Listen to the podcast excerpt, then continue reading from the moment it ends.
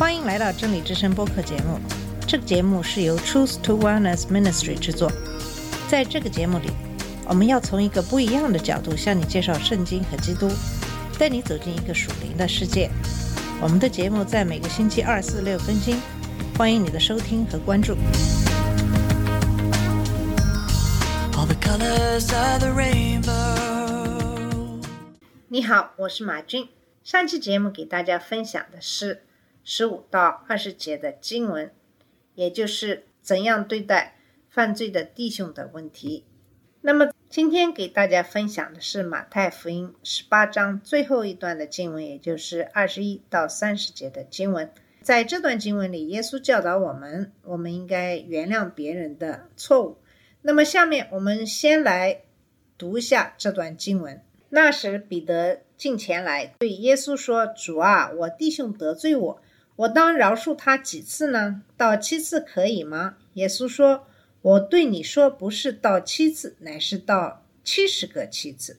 天国好像一个王要和他仆人算账，才算的时候，有人带了一个欠一千万银子的来。”因为他没有什么偿还之物，主人吩咐把他和他的妻子、儿女，并一切所有的都卖了偿还。那仆人就伏伏拜他，说：“主啊，宽容我，将来我都要还清。”那仆人的主人就动了慈心，把他释放了，并且免了他的债。那仆人出来，遇见他的一个同伴欠他十两银子，便求着他，掐住他的喉咙，说：“你把所欠的还我。”他的同伴就伏伏央求他说：“宽容我吧，将来我必还清。”他不肯进去，把他下在监里，等他还了所欠的债。众同伴看见他所做的事，就甚忧愁，去把这事都告诉了主人。于是主人叫了他来，对他说：“你这恶奴才，你央求我，我就把你所欠的都免了。你不应当连续你的同伴，向我连续你吗？”主人就大怒，把他交给掌刑的，等他还清了所欠的债。你们个人若不从心里饶恕你的弟兄，我天父也要这样待你们了。那么在这段经文里边讲到的关于这个罪，我们应该理解为个人错误。这些个人的错误是我们有能力原谅的。那么在这节经文一开始讲的是彼得问耶稣：“主啊，我弟兄得罪我，可以饶恕他多少次呢？呃，七次够不够呢？”彼得当然知道宽恕是理所当然的，因为基督以前曾给他的门徒上过这个课。彼得也没有忘记，他知道他不仅不能怨恨他的弟兄，也不能报复，就像以前一样做个好朋友，要忘记朋友对他的伤害。那么他认为宽恕到七次是一件大事。彼得指的不是一天七次，就像基督所说的，而是一生当中一共七次。假如如果一个人以任何方式虐待他七次，尽管他曾经如此的渴望和解，他可能就会放弃与他的联系，不再与他来往。那么彼得注意到了箴言二十四章十六节的经文说，正直的人七次跌倒，或是提到过三次过失四次，神不会再放过他们。阿莫斯书二章一节说。在我们堕落的本性中，有一种倾向，就是在善事上限制自己，害怕在宗教上做的太多，特别是害怕原谅太多。尽管我们已经被原谅了那么多，那么耶稣就直接回答了彼得的问题，说：“我对你说过，不是到七次，而是到七十个七次。这个即使是七十个七次，也是一个不确定的数字，其实就是应该指一个非常大的数字。”那么我们要知道，我们数算我们弟兄对我们所犯的罪是不好看的，把我们所饶恕的伤害加起来是有些不道德的，好像我们会允许自己在量满以后来报复一样。神会记账，因为他是法官，复仇是他的事。但是我们不能这样做，以免我们被发现我们坐到了他的宝座上。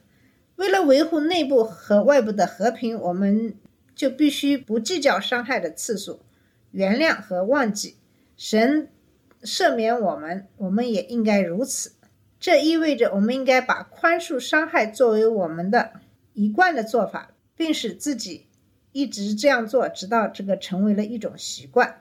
那么耶稣在下面就进一步的论述，通过比喻的方式说明原谅对我们的伤害的必要性。他使用的是比喻的方式，这不仅仅是为了强调基督徒的责任，因为他们会给人留下一个印象，而且这个比喻是对主导文第五条请求的一个评论。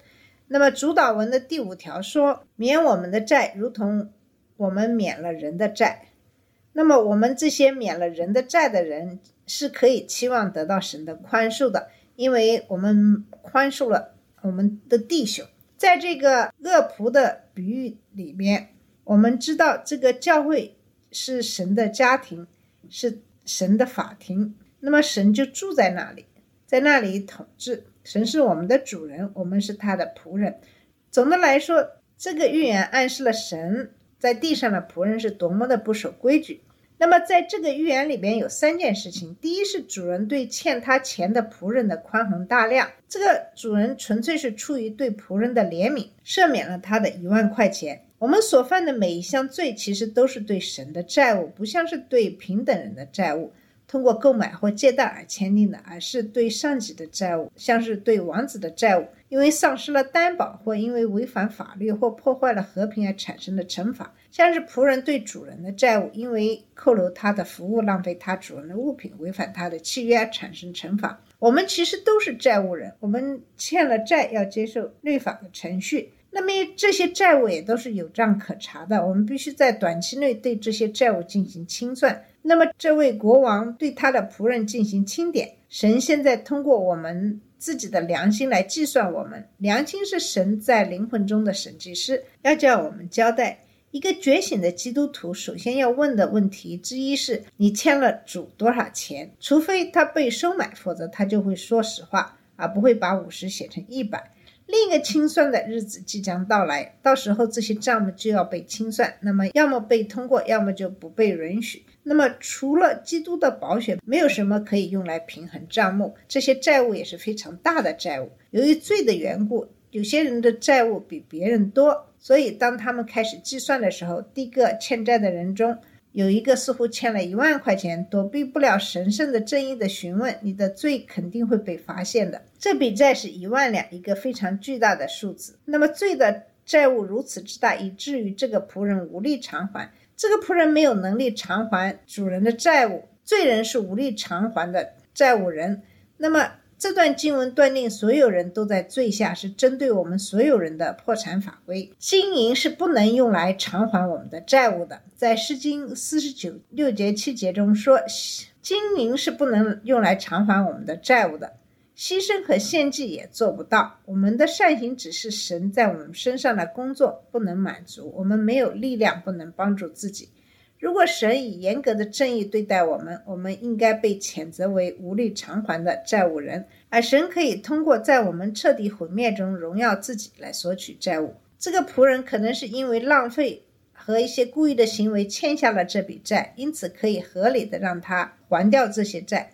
他的主人命令把他的妻子、儿女和东西都卖掉来偿还债务。我们看他的每一项罪都是应得的，这就是罪的工价。那些卖身作恶的人必须被卖掉来偿还债务。罪的俘虏是愤怒的，被卖的奴仆的人被剥夺了所有的舒适，除了他的生命，他就什么都没有了。这样他就能体会到他的痛苦，就是被诅咒的罪人的情况。但是这个仆人希望得到一些原谅，也就是说为神做一些事情。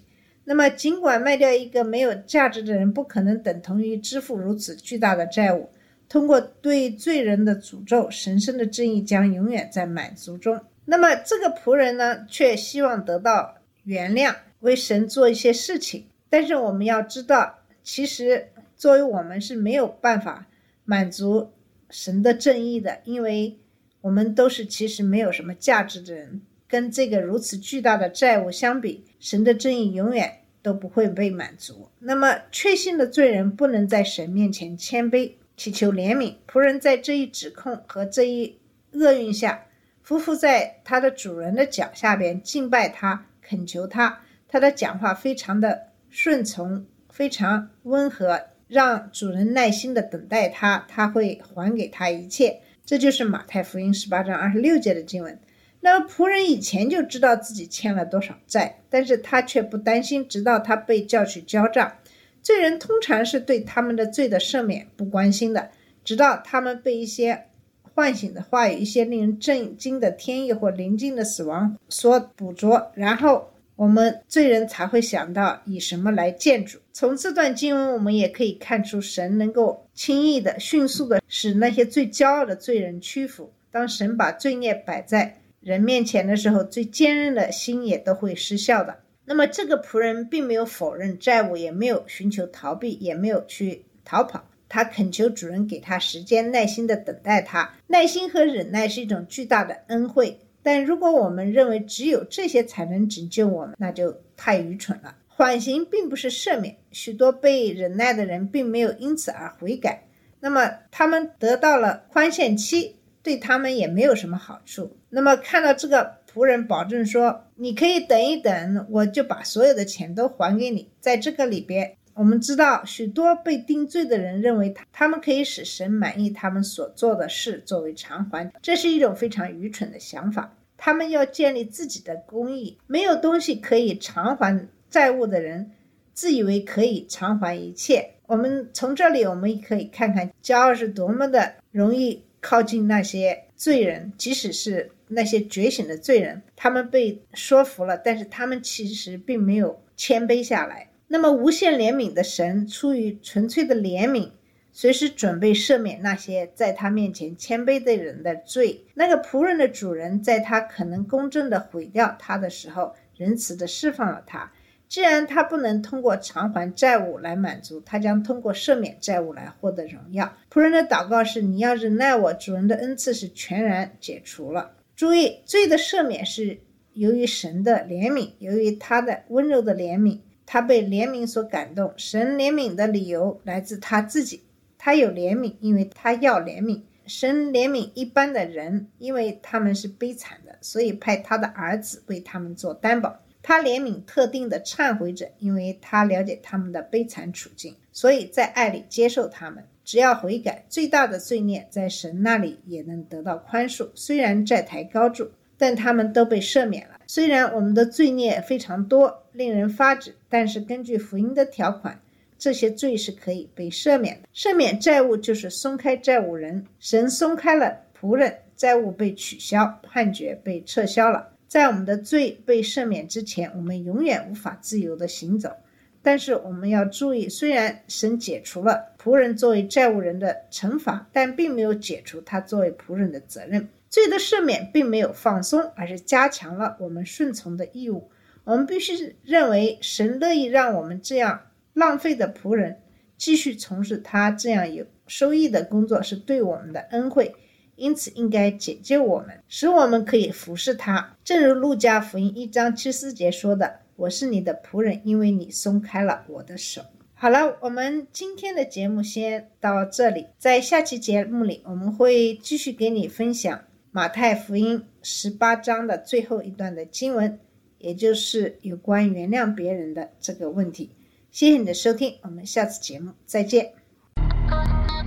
这里是真理之声播客节目真理之声是 truth to wellness ministry 旗下的一个节目由 truth to wellness ministry 制作和播出如果你有什么想跟我们分享请给我们发电子邮件我们的邮箱地址是 truth to wellness at gmail dot com 你也可以直接去我们的网站 www truth to wellness dot com 浏览更多的信息下次节目再见 all colors of the rain